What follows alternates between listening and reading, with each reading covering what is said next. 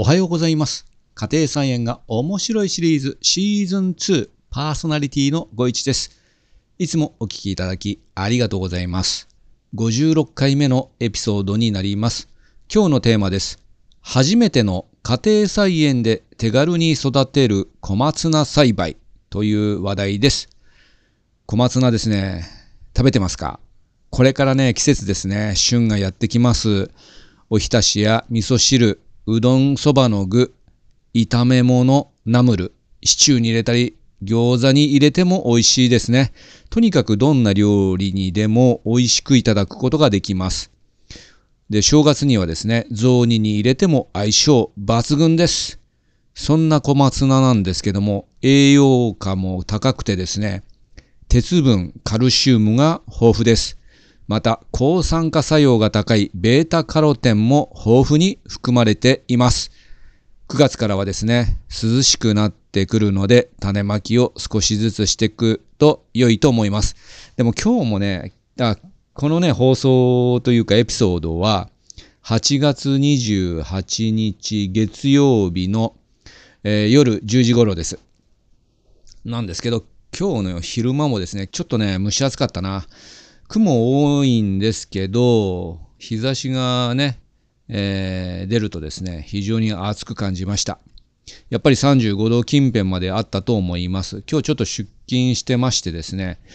えー、どんぐらい暑いかちょっとわかんなかったんですけども、家でテレワークしてるときはね、えー、時々あの、その、外の様子とかね、あの、見るんで、えー、今日暑いなとかあるんですけど、ちょっとやっぱりオフィス行っちゃうとですね、涼しくて、えー、外の暑さはね、えー、ちょっとね、えー、感じない時もあります。ちょっと話が脱線しました。えー、っとね、それでね、いずれにせよ9月からね、涼しくなってくるはずです。あと数日で9月ですけども、種まきをね、少しずつしていくと良いと思います。一気に巻いちゃうとですね、一気に収穫が来ちゃうので、少しずつね、シフトしながらやっていくといいかなと思います。で、特にね、10月にね、種まきすると、お正月頃にこの小松菜というのは収穫できて、えー、まあいろんな、あの、先ほどのね、料理とかね、活躍すると思います。で、またですね、10月巻きがね、一番ね、育てやすいなと思いますので、9月から順々に巻いて、10月に巻いて、みたいな感じで、えー、徐々に、えー、育てればいいかなと思います。で、今ね、まだ暑いんで、夏ですね、特に。えー、もうちょっと前の8月の前半とかにね、種まきするとね、結構ね、虫の被害に遭うんですけども、秋に種まきすると、虫の被害も少なくなってきます。で、土作りですけど、そんなまあ難しくなくて、苦土石灰、あと鶏粉、あるいは化成肥料でもいいんですけども、えー、これを入れてですね、土作りをしておきます。だいたい1平米ぐらいで一つ紙をパラパラと巻いておけばいいと思います。で、プランターの場合もですね、そんなに大量でなくてパラパラと巻いておいて土を作っといてください。あのー、新品のね、培養土であれば肥料成分が入ってますので肥料をあげる必要はないです。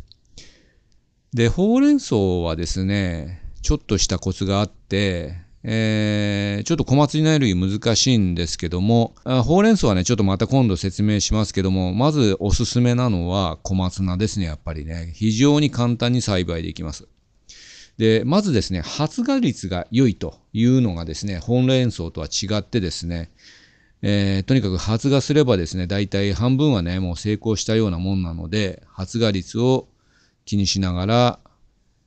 育てていけばいいかなと思います。で、そうするとですね、小松菜ですね、まあ、秋冬が旬なので、スーパーでも結構安くは売ってるんですけども、えー、自分でね、自作して自給自足するとですね、まあ、小松菜は買う必要がないということです。で、えっと、畑の場合は、まあ大体畝作ったことがある方はもう全然あの釈迦に説法なんですけどもだいたい60センチから1メートルぐらいの幅のね畝を作って少しね高畝にして水はけを良くしておきます。でまああのこれ他のね野菜も共通なんですけども雨に当たって雨の勢いでですね土が反射して、えー、葉っぱにつくとですね病気になりやすいのでえー、まあ高畝にしてですね、そういう雨のね、えー、反射っていうんですか、これをね、少なくすることで病気に、なりにくいようにしておきます。で、大体ですね、15センチ間隔の筋を作ってですね、この筋の間にですね、中にですね、種をパラパラと巻いていって筋巻きしていきます。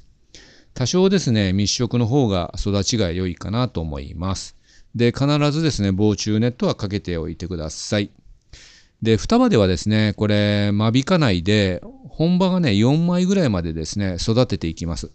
で、大体ね、10センチの高さになります。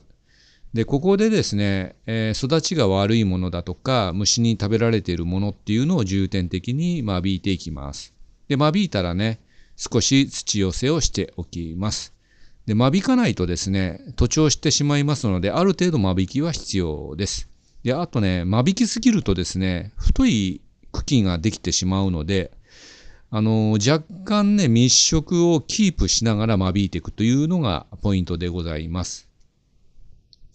で、適当に本当にね、密の状態で育てていくと、